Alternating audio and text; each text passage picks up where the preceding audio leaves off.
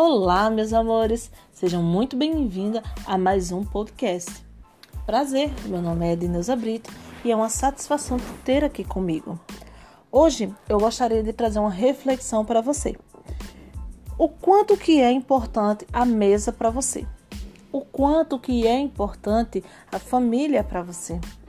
Edneuza, mas o que é que tem a ver uma coisa com a outra? Tudo a ver. É, eu costumo dizer que através da mesa você consegue demonstrar o seu carinho. Através da mesa você fala eu te amo sem abrir a boca.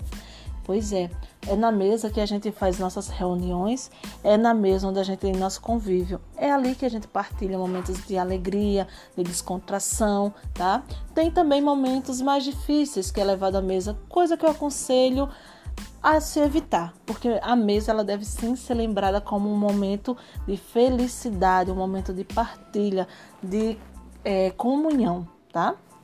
Então, por que eu venho trazer essa reflexão hoje? Porque hoje eu desejo sinceramente que você mude seu olho, né? Mude seu olhar para a sua mesa.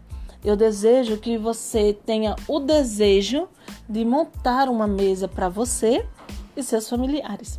Olha só que interessante. A gente ainda está em plena pandemia, né?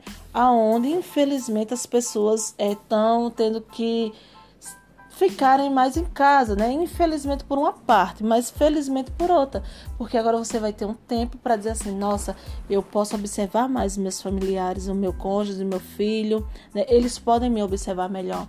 E nada melhor do que você fazer aí um almoço especial, ou quem sabe um jantar. Uma coisa que no Brasil não é tão usado é o chá da tarde, mas que pode ser um lanche da tarde, tá, gente? Não precisa ser propriamente um chá, pode ser um lanche da tarde.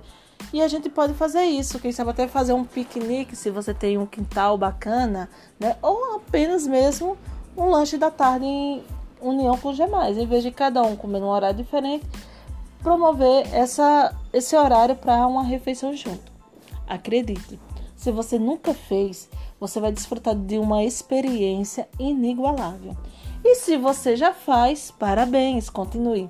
Continue porque você está plantando as melhores é, memórias naqueles que te rodeiam e em você também, tá bom?